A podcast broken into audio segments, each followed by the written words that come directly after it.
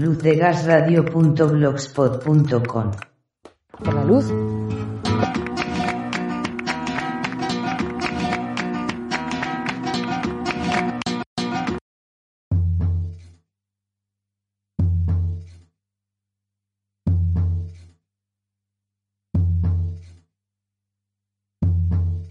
Yara gara lara, Girinda mari, Languta tarpina, Ringo Ramina, Amavi Yal Yal, Neula Ulagana, Neval Kiri, Koro Wolwol.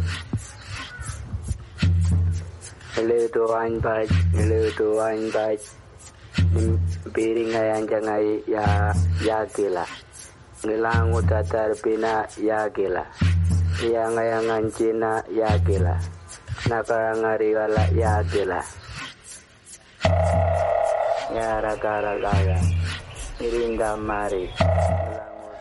Pues aquí estamos ya en Luz de Gas Radio. Hoy, si estás escuchándonos en diferido a través de cualquiera de los podcasts, es 21 de diciembre.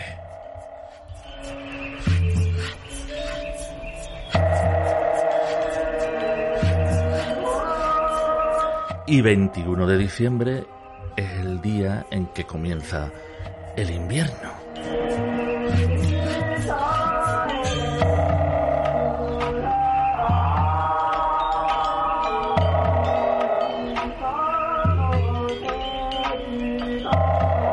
Y es una fecha que desde hace unos años personalmente me unió a un proyecto que conocí de casualidad y que he estado siguiendo durante bastante, vamos, desde, siempre, menos un año que, con la pandemia, que además no podía andar, que no pude ir, eh, eh, lo he seguido porque la verdad mmm, merecía la pena. Y para hablar de él tenemos con nosotros a Nomad Garden y en su representación a Salas Mendoza y también a Sergio Rodríguez. Buenos días. Buenos días. Hola, buenos días, Juan. ¿Cómo estás? Pues bien, aquí estamos deseando ya charlar con ustedes y encontrarnos esta fecha que es como emblemática para nosotros. No sé si ustedes pensáis igual. Sí. Pues claro que sí. Para nosotros también es muy especial que nos haya invitado hoy, porque ha sido una manera de, de mantener de alguna manera un poco ese espíritu, ¿no? Uh -huh. Así que muchas gracias, sí. Para nosotros el, el solsticio de invierno es una fecha que se ha convertido en, en, un sinónimo como de mucha intensidad y de mucha conexión con, con cosas en principio que, que, estaban un poco veladas para nosotros o no teníamos acceso. Así que podríamos decir que, es muy querida. Pues vamos a charlar de ello, pero vamos a empezar, si os parece, eh, hablando de ustedes, de Nomad Garden. ¿Cómo fue? Porque es algo un poco mmm, lo que hacéis, eh, digamos, no es algo, quiero hacer algo cuando lo piensas que te vas a dedicar, quiero hacer esto. Supongo que habéis llegado de alguna forma, los caminos han conducido a donde estáis ahora mismo, que seguro que iré avanzando la cosa e iréis llegando a otros puertos, pero ¿cómo ha sido llegar hasta aquí, hasta lo que estáis haciendo ahora? ¿Cómo empezó todo? Bueno, mira, para empezar, aunque Nova Garden eh, es una parte del equipo motor, también en el inicio de esta aventura tenemos que encontrar a, El Mandadito y Surnames, que, que, son otros dos equipos de Sevilla Creativo vinculados a la producción y a la comunicación, que, un poco del, que encuentro, de la oportunidad con ellos surgió ¿no? la, posibilidad de abrir un festival de iluminación navideña con un formato muy diferente junto con, con, Isabel Ojeda del ayuntamiento, ¿no? Yo creo que era como el, el principio fue como una aventura ya un mix de, de, encuentros un poco improbables que posibilitó repensar un poco la iluminación navideña o la Navidad no solamente como una oportunidad para realizar un festival o una obra artística concreta, sino como una posibilidad de, poner un poco de luz metafórica, pero también podríamos decir de manera de manera directa sobre iniciativas y sobre experiencias que estaban ocurriendo en la ciudad, propiciada o un poco conducida por colectivos colectivos cívicos que creíamos que era importante compartir con el, con el resto de la ciudadanía, ¿no? Entonces eh, el proyecto surge un poco de esa necesidad o de esa, o de esa toma de conciencia, ¿no? De, poner en valor un montón de situaciones ejemplares que, que, existen alrededor nuestro y que a veces no, no atendemos o no conocemos.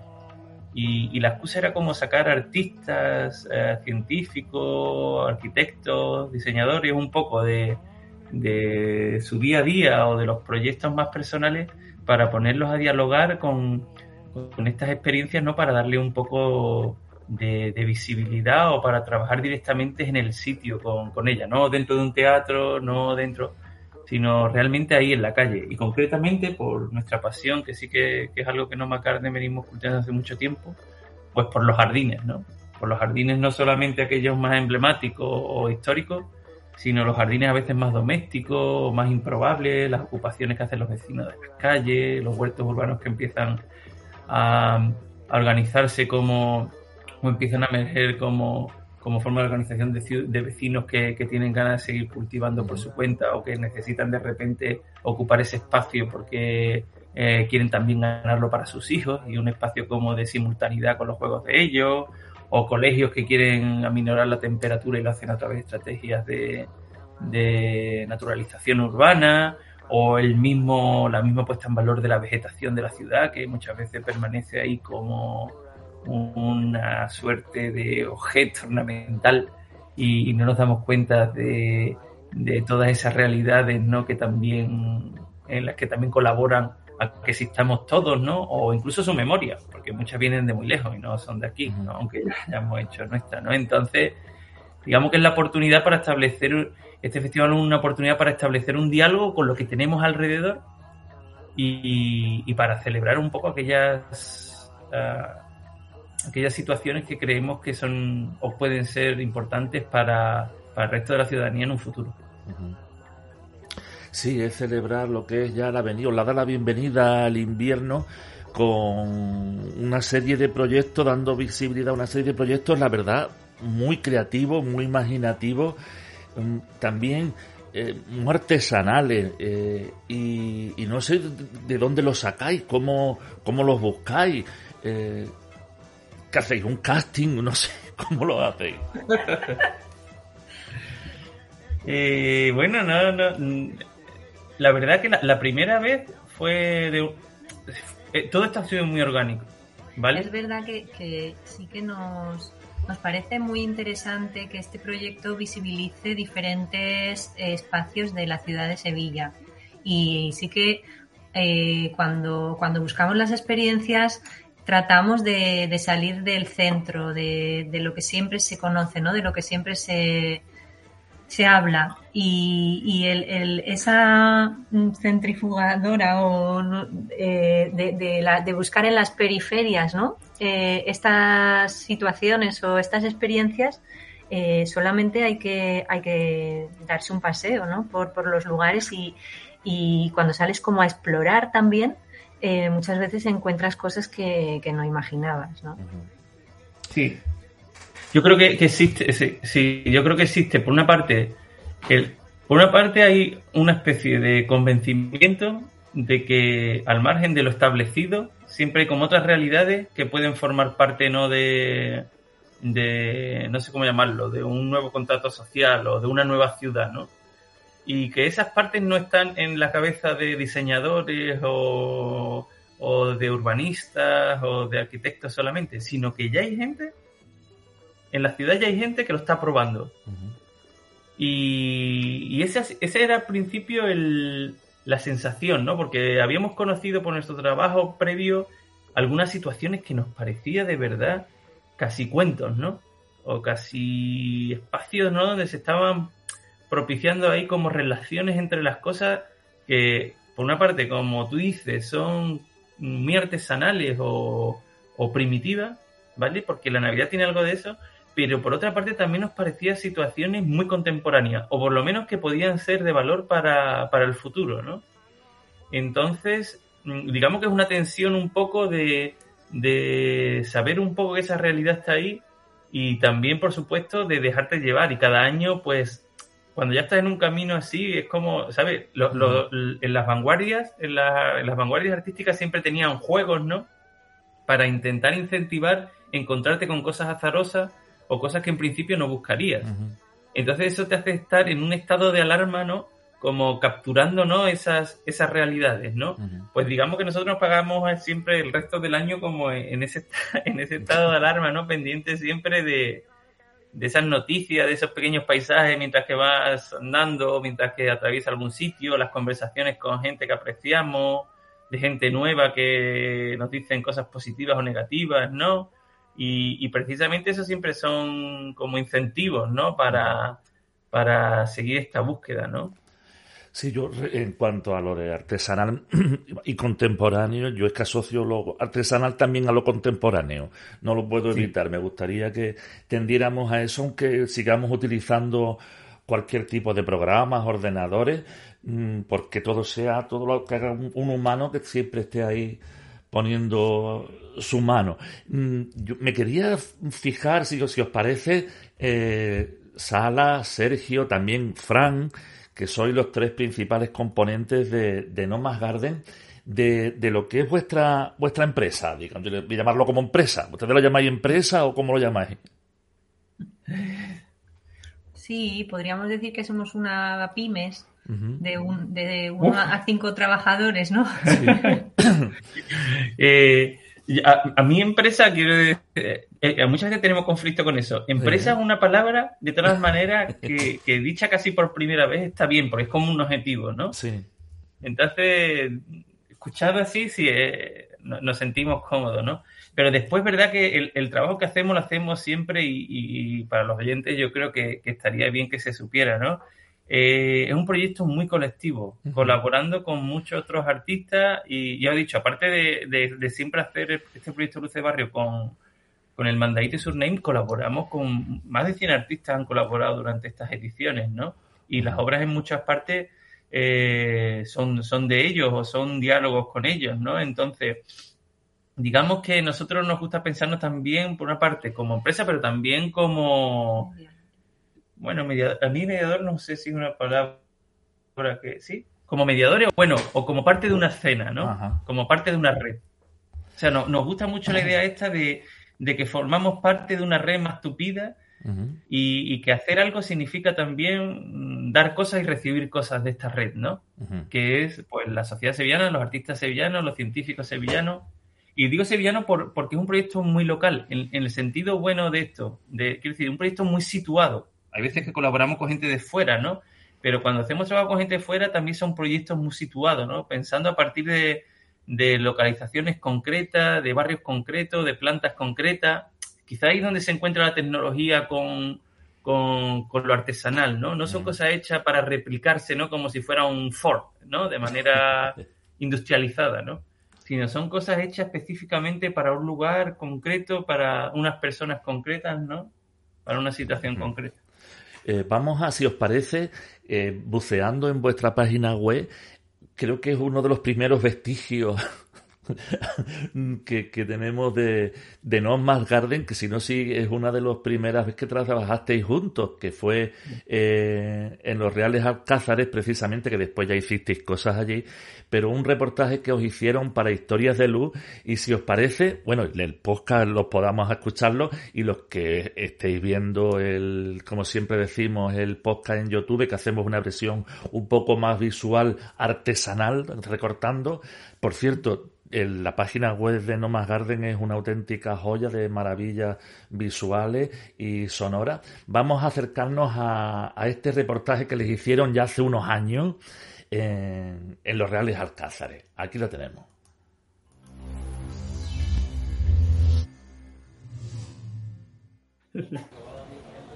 Mil años contemplan este lugar, los jardines del Alcázar de Sevilla. Por aquí han pasado reyes, poetas, científicos, Todos dejaron su legado y estos nenúfares forman parte de él y estas rosas multicolores también y los acantos que inspiraron joyas de la arquitectura. Ellos han desarrollado una aplicación, un atlas botánico, que permite conocer las plantas de los jardines del Alcázar y guía al visitante por las historias que guardan. Es una aplicación que siempre estás constantemente geolocalizado, con lo cual tú puedes saber el, el sitio en el que estás del jardín y buscar la información que tienes a tu alrededor se puede acceder a las plantas que tienes alrededor, conocer cómo se llaman, cuáles son sus cualidades. O puedes buscar aquellas plantas que te llaman la atención porque tú ya sabes el nombre utilizando el buscador. Pasear por el jardín siguiendo una serie de rutas en función de los aromas actuales, de los colores, de la procedencia de las plantas. Han necesitado dos años para catalogar las 187 especies presentes en estos jardines y cartografiar los 21.000 puntos de información que el usuario puede consultar. ¿De dónde vienen las conocidas como costillas de Adán? No suple la visita en el jardín, sino que te acompaña en ella. Nuestro deseo por una parte era poner en valor este patrimonio cultural pero también patrimonio natural que tenemos aquí. La aplicación es gratuita, está disponible ya en Android y próximamente en iOS. La intención de sus creadores es extenderla en Sevilla. Jardines históricos, jardines urbanos, eh, lugares que tengan un valor. Para disfrutar de la fragancia de las rosas y de su historia.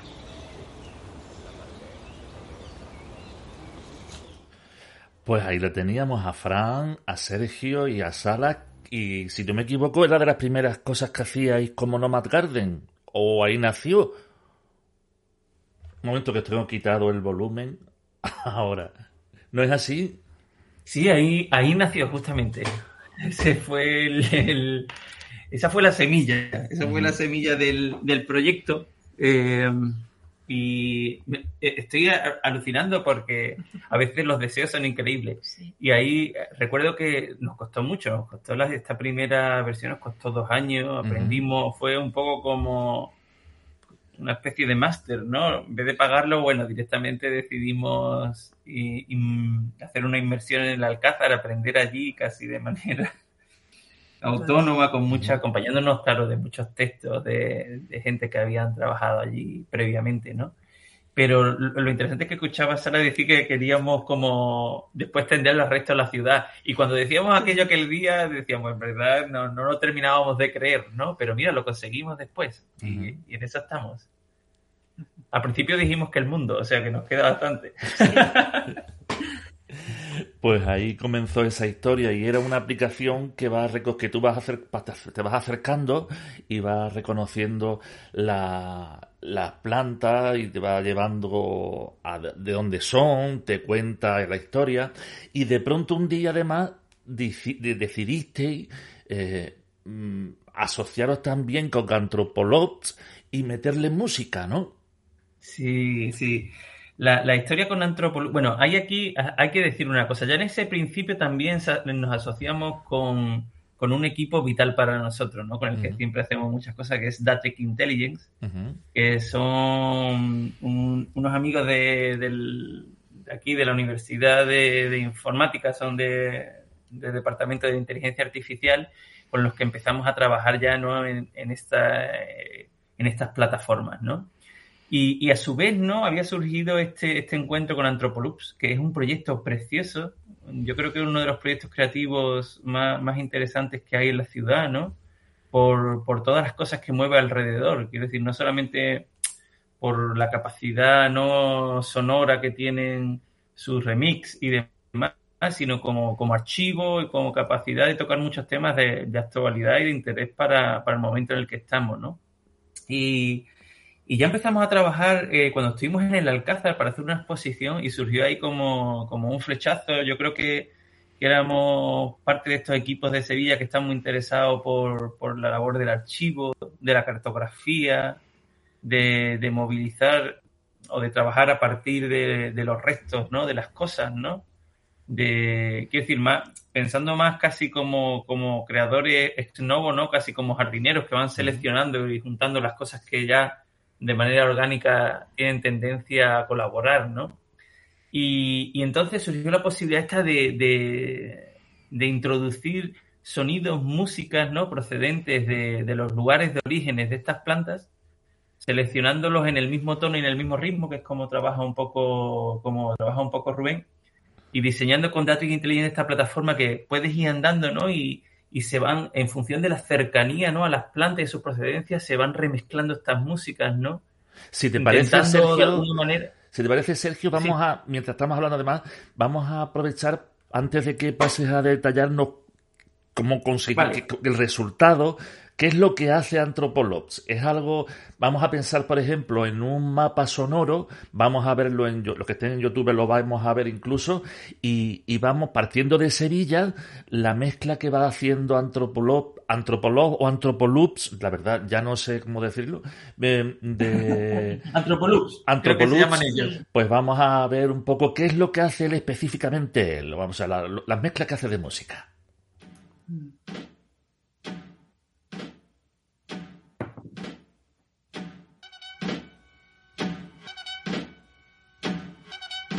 Aquí parte desde Sevilla, veis el mapa, que parte como desde Sevilla, y ahora se irán mezclando otros registros.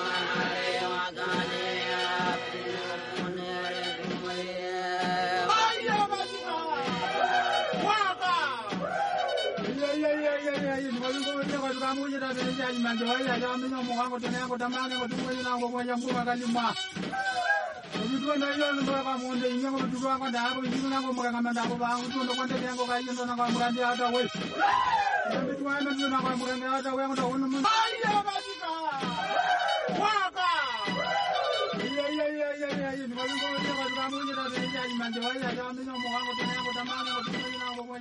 Thank you.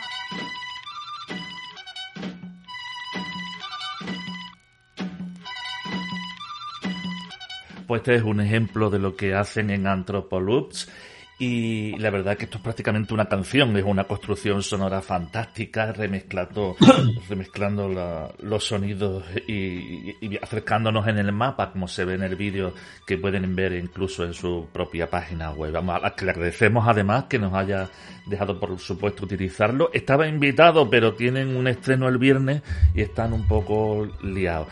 Y, y, vamos, eh, eh, esta esto es lo que ellos hacen y ustedes lo mezclasteis pues con el trabajo que ya hacíais ustedes eh, con, la, con las plantas, ¿verdad? Sí, bueno, en realidad es el, el, trabajo, digamos, cleos, que se llama, que es como, es una palabra que viene del griego y simboliza de alguna manera el alma o el alma de...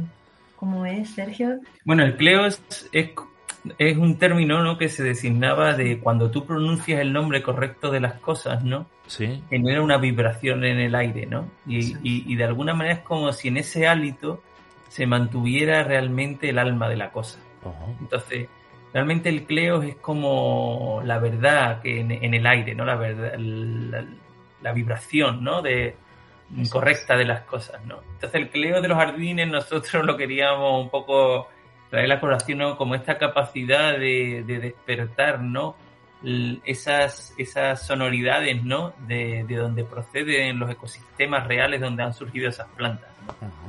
y, la idea a la vez, un jardín al final no solamente es una acumulación de sujetos independientes que proceden de sitios diferentes con nombres independientes, sino siempre que están llenos de relaciones ecológicas, ¿no? Que hacen que todo, que todo vaya hacia adelante, que son soporte de otros animales, de otras de otras especies, ¿no? Incluso entre ellas mismas. Por ejemplo, las plantas tropicales aquí siempre existen debajo de plantas mediterráneas porque las protegen, ¿no? Hacen como una arquitectura, ¿no? Mm. Y, la idea esta del Cleos era como, por una parte, eh, poner en valor todas eh, la memoria de todas estas plantas que nos rodean, pero a su vez, ¿no? Como construir, ¿no? Esta especie de, relaciones entre ellas, ¿no? Y, por eso es una pieza que no solamente es una música, una música, sino que terminan conformando una pieza única, ¿no? Que además varía según el, en el caso de, que tú ponías, creo que es de, de una obra de Antropolux que realizaron con la placita, puede ser que sea Rutas de la Remezcla, ¿no? Muy interesante.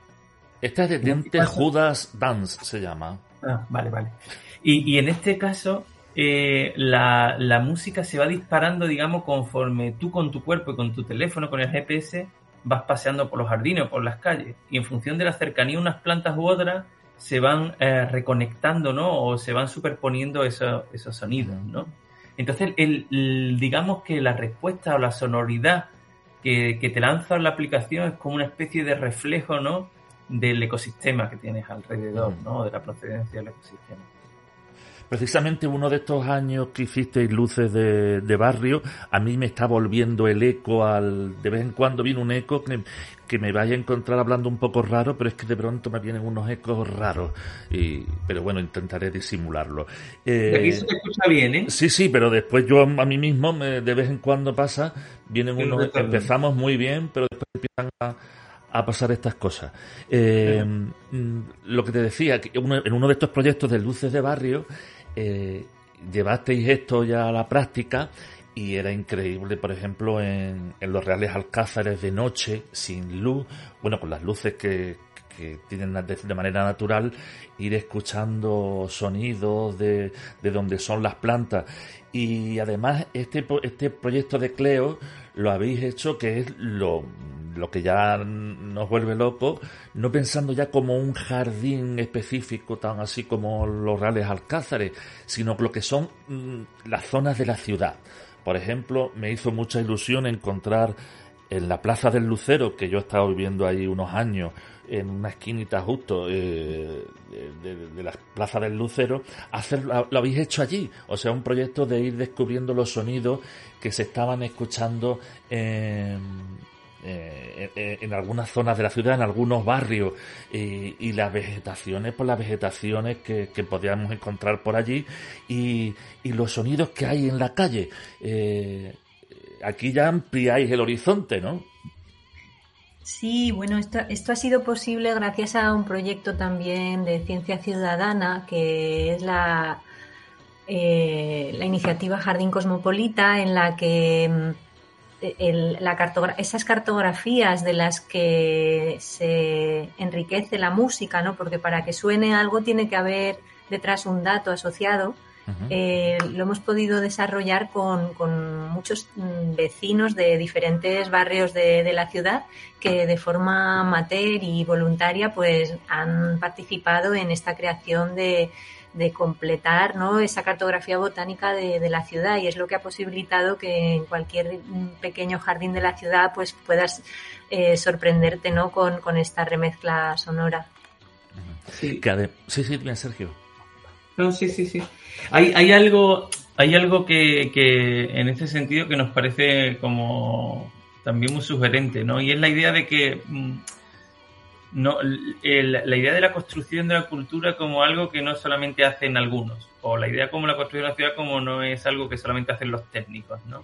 Eh, o sea, nuestra sociedad se ha ido evidentemente complejizando y, mediatizando y, cada vez podemos hacer menos cosas sin pedir permiso con lo que tenemos alrededor, ¿no? Parece que para... que, que se van como coartando, ¿no? Las, las posibilidades de las cosas, ¿no? Entonces, también por una parte nos parece muy interesante esta idea de que, de que con, estos procesos creativos generamos herramientas o dispositivos que permitan, por una parte, facilitar ¿no? la construcción de todos esos relatos o de esos elementos de manera también compartida. No solamente lo tengan que hacer unos técnicos, que los tengan que hacer. Y de hecho, las obras también pasa lo mismo artísticas. Muchas en muchas fases siempre nos, nos interesa mucho la idea de, de, de poder construir todos, ¿no? Esa, esa realidad o poder, eh, o que sean las excusas para mantener un diálogo, ¿no? Porque de alguna manera nos parece interesante la posibilidad no solamente de, de pensar o criticar, sino de hacer, hacer juntos. Eso me parece muy importante. Sí, algo operativo y además hablabais de un proyecto sevillano, sin embargo, lo, el, proyecto Cleo, estas cartografías la habéis llevado a Tenerife, bueno, a, Canarias, habéis estado en Madrid incluso, en, creo que en Pamplona, eh, se estáis abriendo. Bueno, eh, es verdad que Cleos es, es eh, una iniciativa de nuevo, o sea, para nosotros es como una herramienta perceptiva, es como una gafa que te pones y te ayuda ¿no? a focalizar en, en lo que tienes alrededor. Evidentemente, cuando vamos a, por ejemplo, al Guiniguada, que es en, en, las Palmas de Gran Canaria, ¿no? Un gran eh, un gran barranco, ¿no? Que conecta prácticamente las cimas con, con, la costa, ¿no? En la isla. Y en este caso son plantas salvajes. Las historias son muy diferentes, las músicas son muy diferentes, las plantas son muy diferentes. Y nos llevamos, por ejemplo, dos años allí, pues de nuevo, primero nombrando y reconociendo y, y casi acariciando un poco qué es lo que hay detrás, ¿no? No es que sea un proyecto que, que surja casi como una réplica, ¿no? Realmente Cleos, en este sentido, la, la, plataforma permite construir un relato, pero, pero exige, ¿no? Por otra parte, esa atención, ¿no? De, nombrar lo que allí hay, de establecer vínculos con lo que allí hay, de construir realidades con lo que allí hay. Entonces, y lo mismo nos pasa en Madrid, por ejemplo, donde los compañeros de, de y de y de Zuloark, ¿no? Están trabajando con los vecinos de diferentes barrios utilizando las mismas herramientas, o, o en Cristina Nea en San Sebastián, ¿no? En Pamplona, ¿no? En el Baluarte, quiero decir, son situaciones siempre que, que no es tanto una obra que se replica, sino como la posibilidad de pararnos a reconocer lo que hay allí, ¿no? Uh -huh. Pues vamos a acercarnos precisamente a, al, a, al, al, Jardín de Parrita, que es una obra de Antropologs, con ustedes, vamos, supongo que lo hacéis todo conjunto, ¿no? Y, sí. y hacéis eh, este Cleo en Fuencarral. Y, y, vamos a acercarnos un poco a ver las diferencias de lo que, de cómo suena, cómo sonaría allí, por ejemplo. Mi abuela, mi abuela era de allí.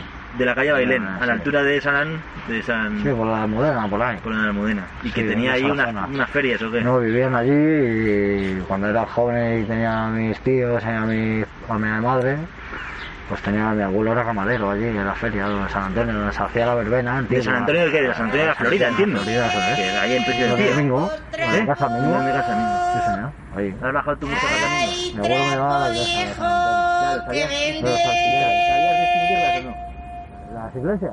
Hombre, claro. Porque sabes que son dos una copia de la otra. Cacharrera por trapo. A ver, a ver.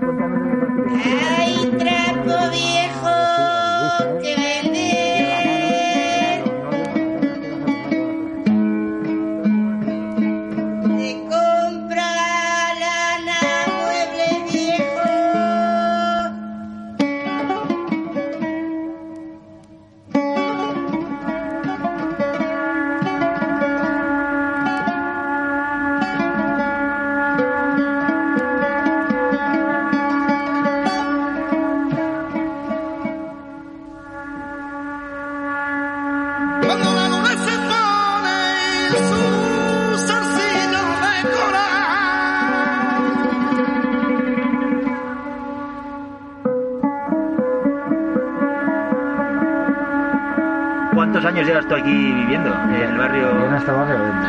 20 años. No, bueno. ¿Y, por, ¿Y por qué? ¿O en qué circunstancias? me vine con mi pareja. O sea, ella vive aquí, ella es de aquí de toda la Ella es de vida. aquí de toda la vida. ¿Y sus padres también? De Algeciras. De Algeciras venían, sus padres. Sí. Fíjate. sí. En, el, en el año de la Tana, entiendo. Bueno, la Tana no, si son jóvenes. Pelo escondido entre el monte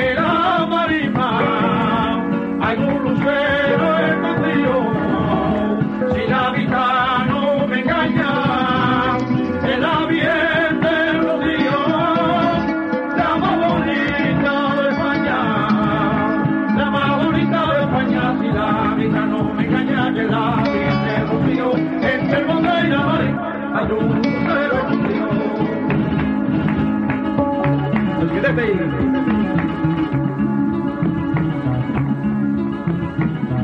mí me gusta mucho flamenco.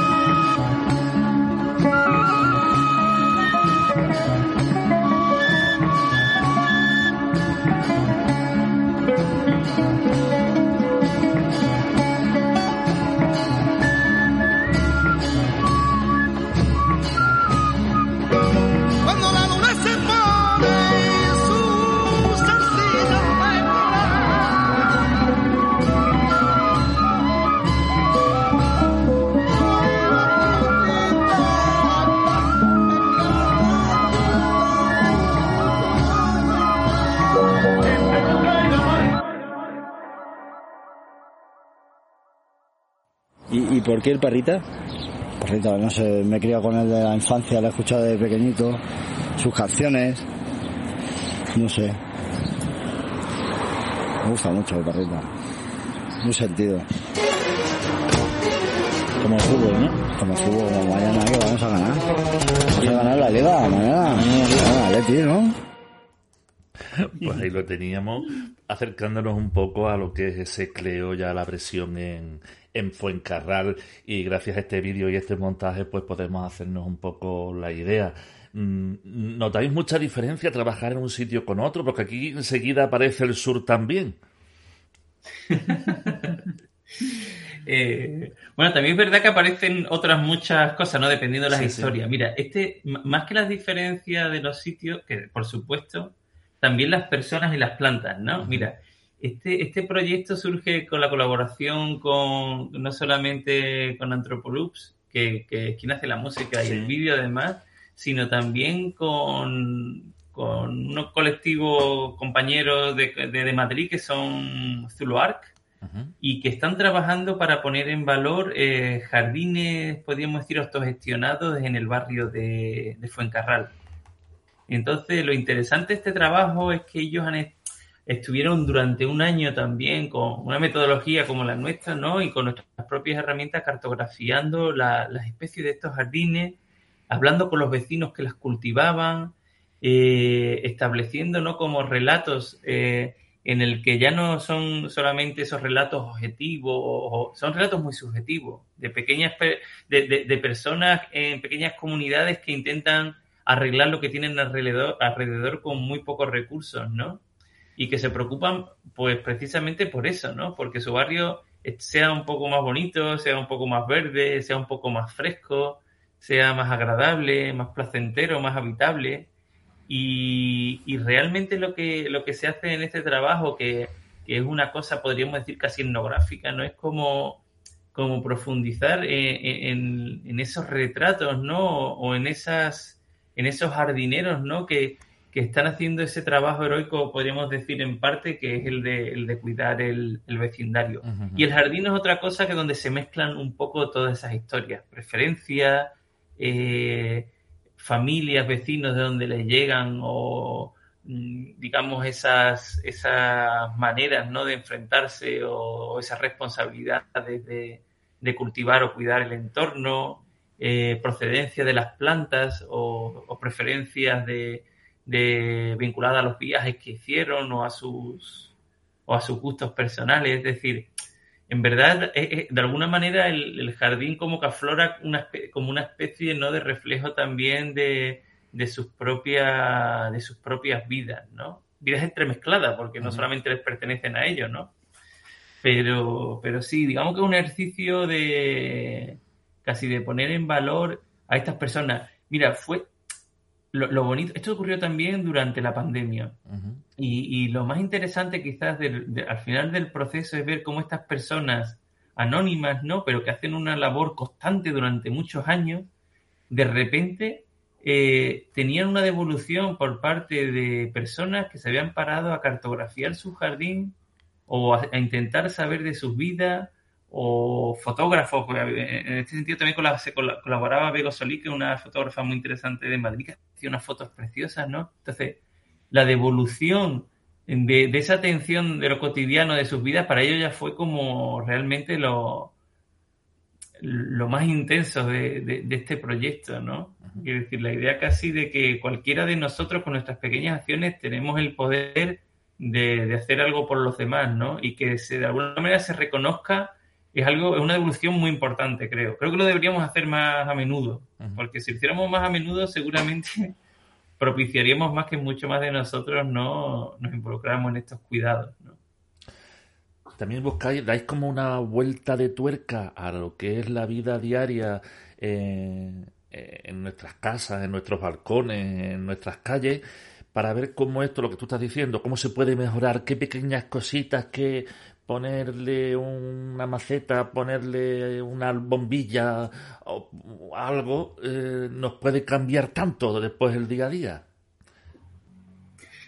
Es, por supuesto, o sea, yo creo que realmente el, si tuviéramos, si, si tuviéramos que describir rápido, rápido, qué es lo que más nos importa a nivel de mm, creativo, ¿no? De todas estas obras siempre es las relaciones.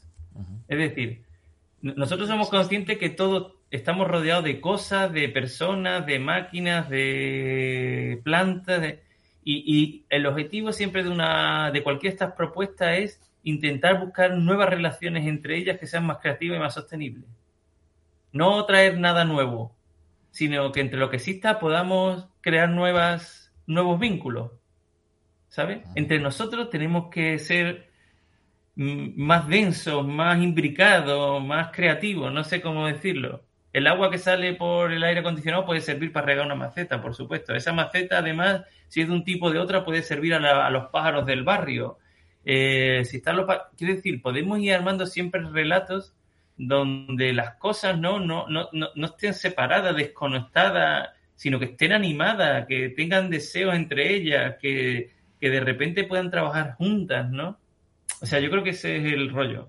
El rollo más grande es siempre que, mm, que nada, que nada de lo tengamos alrededor sea pasivo, ¿no? Sino que pueda formar parte de una nueva oración, de una nueva gramática, de un nuevo cadáver exquisito, ¿no? No dar por hecho que las cosas están ahí son así, sino que podrían enriquecerse mutuamente mucho más. Volviendo a, a Luces de Barrio, eh, que, que este año parece ser que no va a ser ahora en Navidad, eh, bueno, en, en el 21 de diciembre, sino que va, se va a retrasar un poquito unos meses. Ya es si eso no, bueno, explicarnos por qué, qué ha pasado. Si se puede Bueno, decir algo. Está siendo, está- para nosotros está siendo hoy, ¿eh? Ajá. Así que muchas gracias. Estupendo.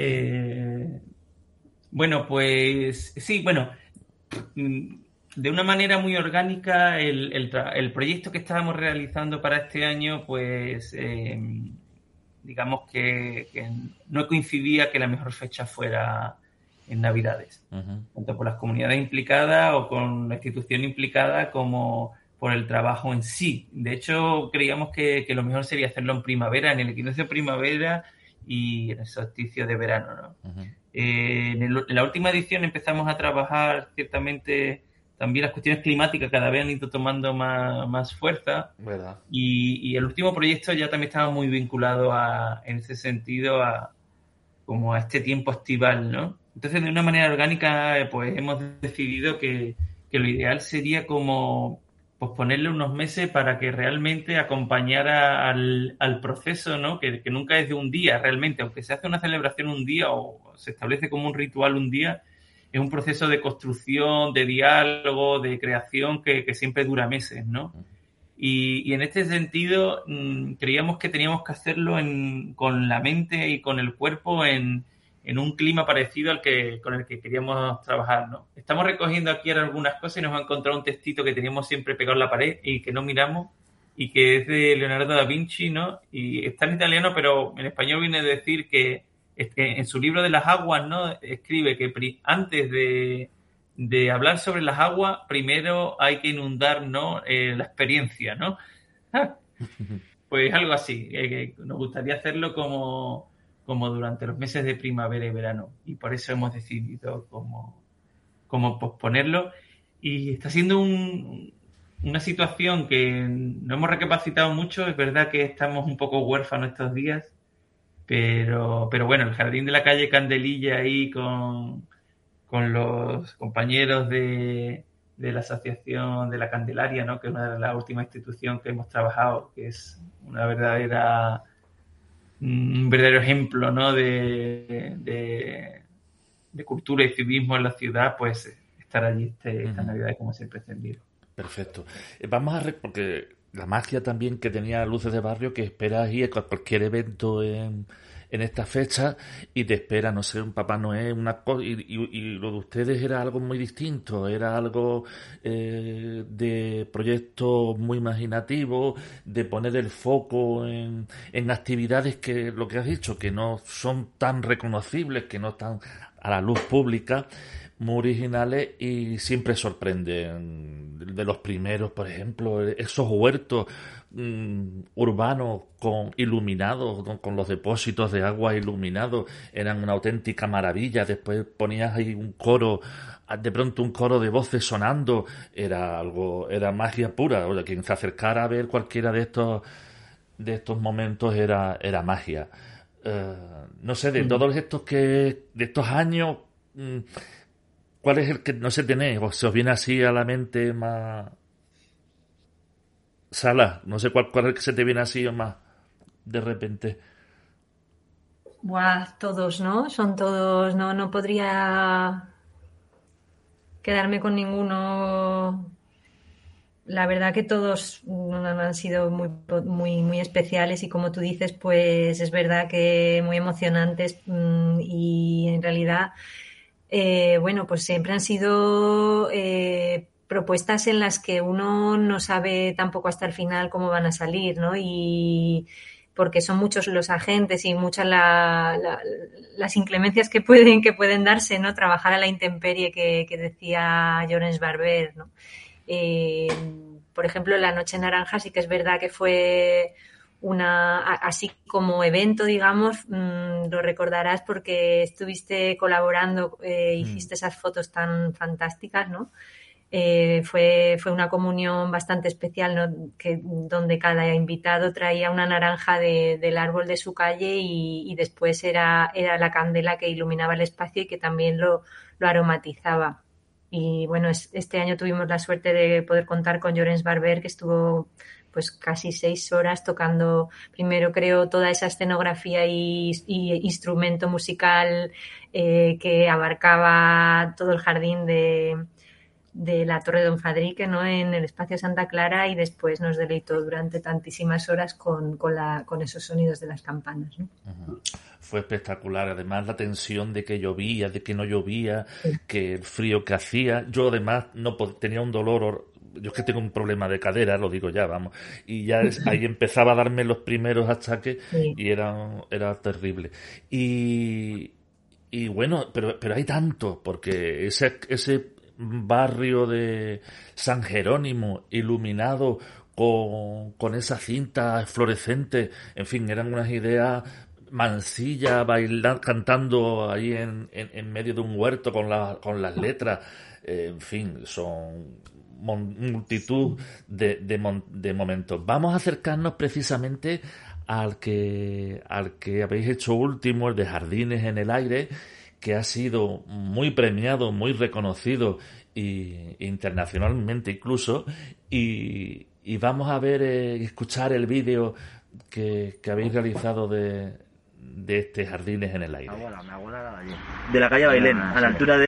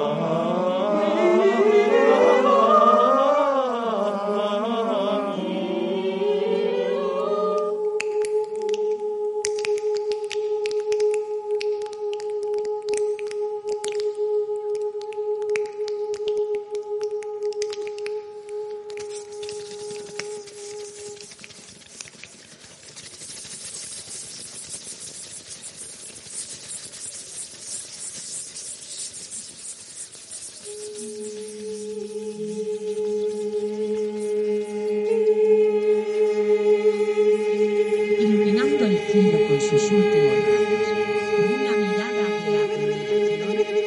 Tout des maisons du quartier de Diego, l'atmosphère. La migración oriental de América del Norte está amenazada por la pérdida de los hábitats de plantas productoras de néctar que alimentan a las mariposas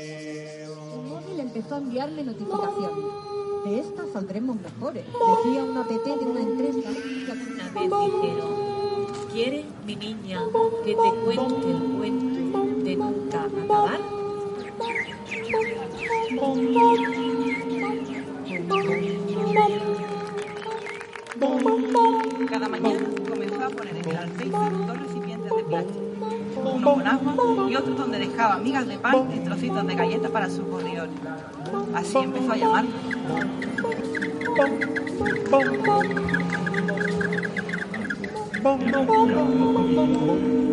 Finalmente, noté entre mis manos lo que parecía el acceso a una vivienda.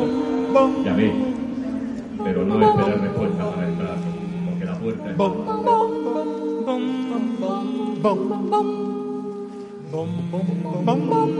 Punto 4. La economía emergente de los jardines de resistencia integra así dos dinámicas opuestas. Una, asociada a los intercambios lejanos que conducen a la dependencia.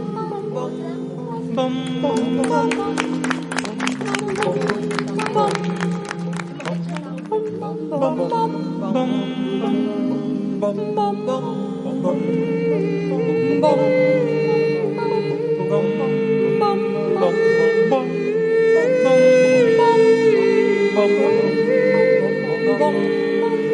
bum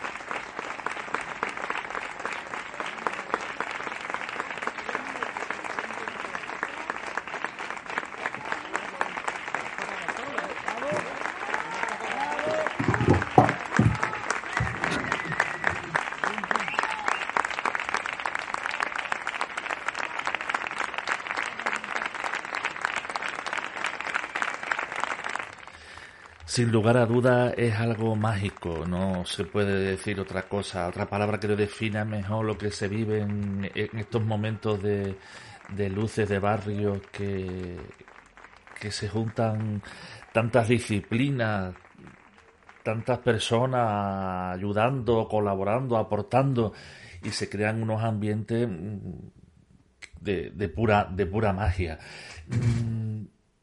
Además ha sido muy, muy premiado, este último de Jardines en el Aire. Habéis tenido muchos reconocimientos. eh, no sé, por aquí tengo un listado, pero vamos, por no decirlo, pero que hay, no sé, eh, además toda una cantidad de premios, premio Innovación Social en Cultura, este Jardín Cosmopolita. El premio S más T más Art de Social Good, premio COAS eh, New European Bauhaus, el Human City Design Awards de 2021, 21, Premio Acciones al Marken de la, de 12 Bienal Iberoamericana de Arquitectura y Urbanismo. Tremendo, ¿no? Sí.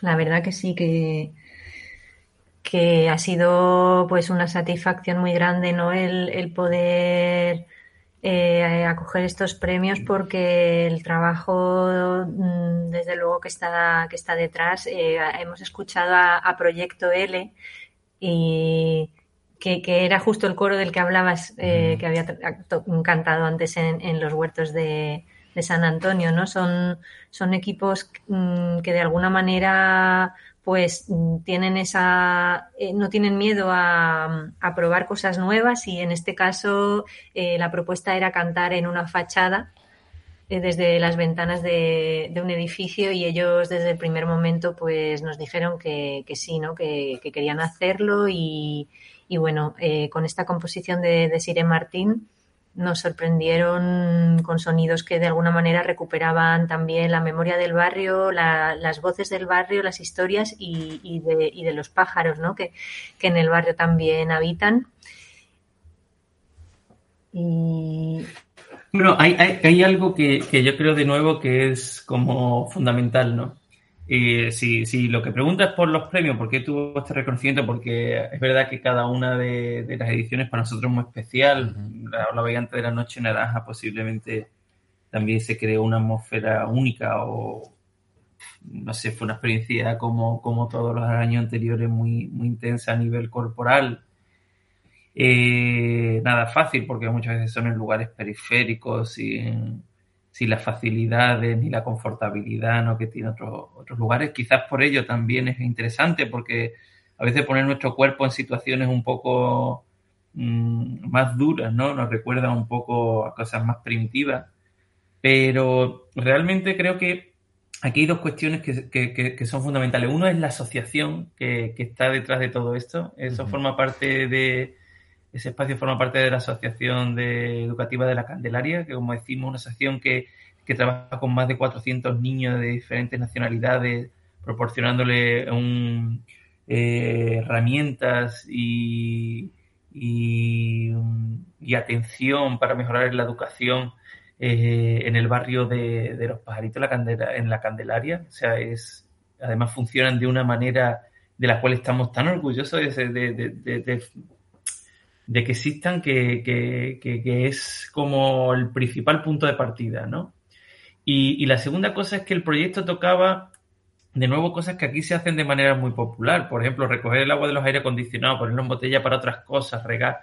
Y articulaba alrededor de eso pues una serie de problemáticas que tienen en muchos otros lugares eh, del mundo.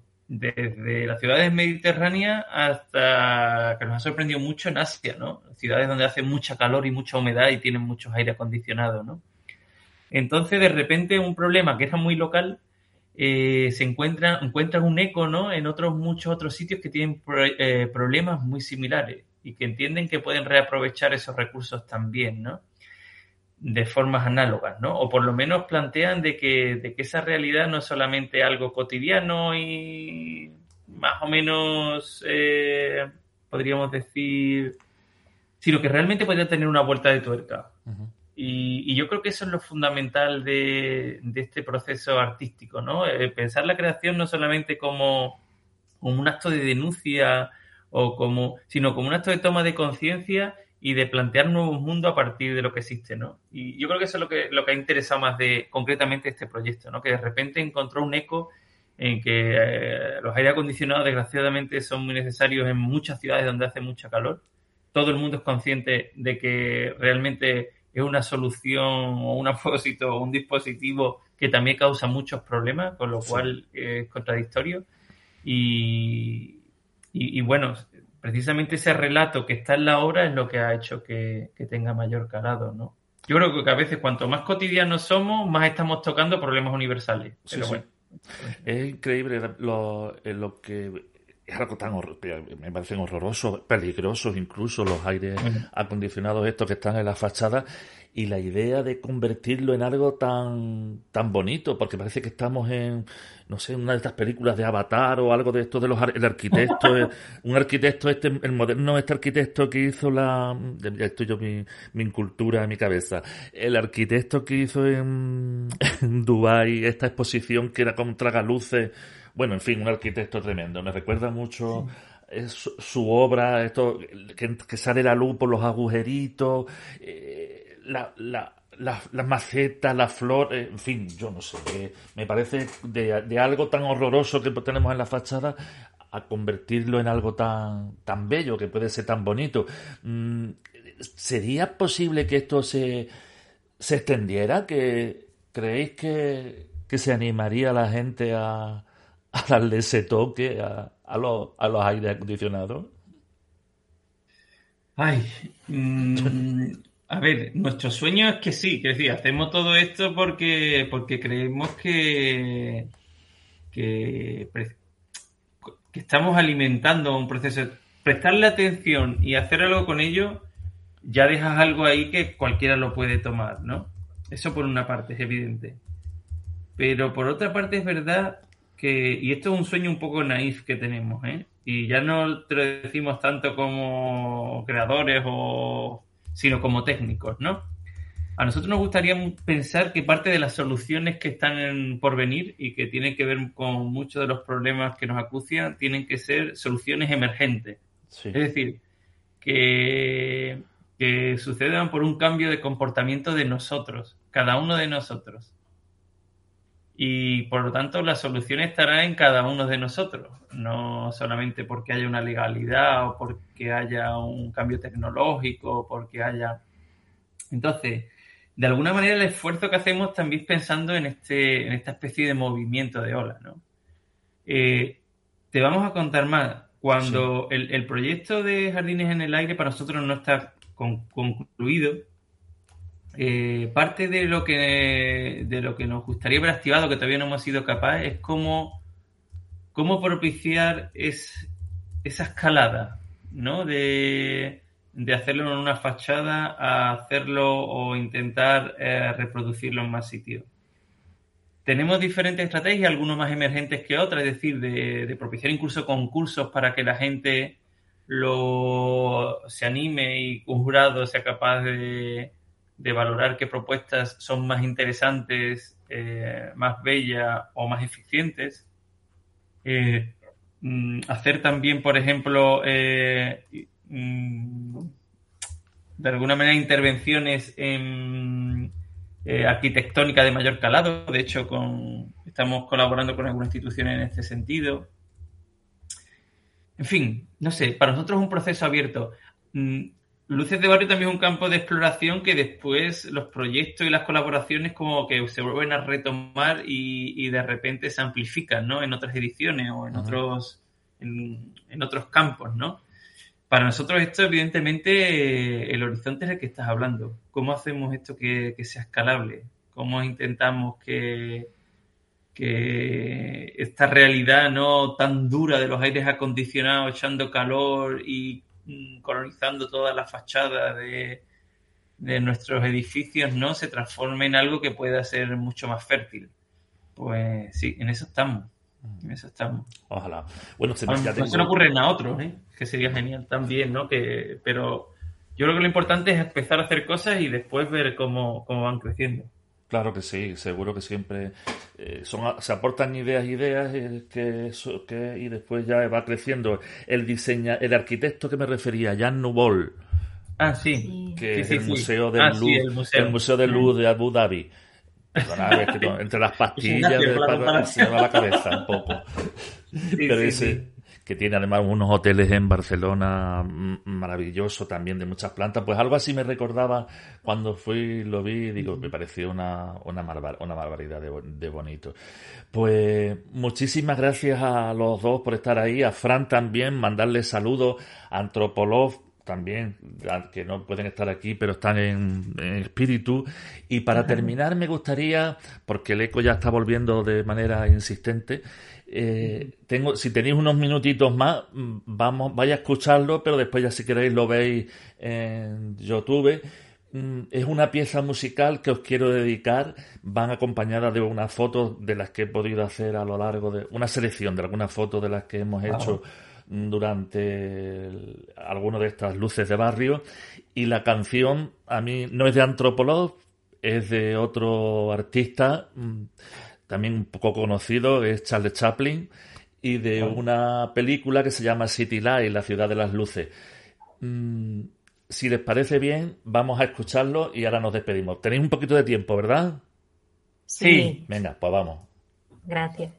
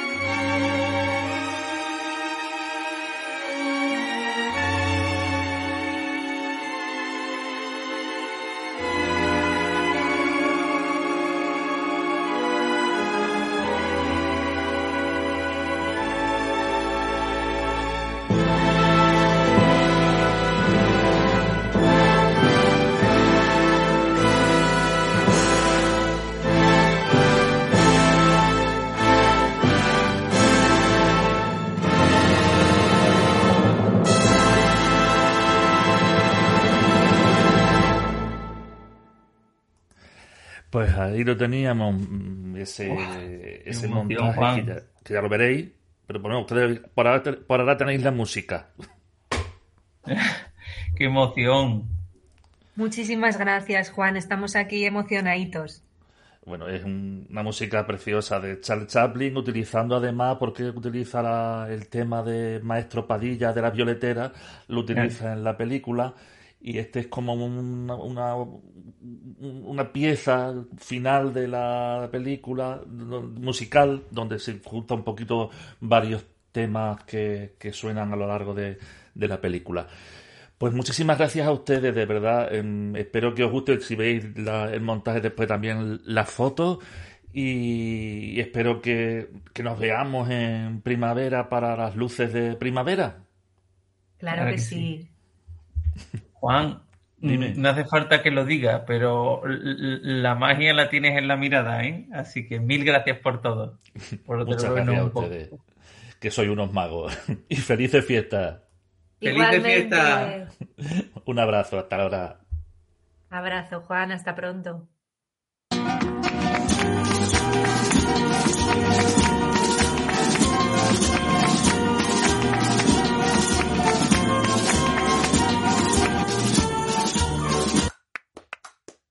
luzdegasradio.blogspot.com Por la luz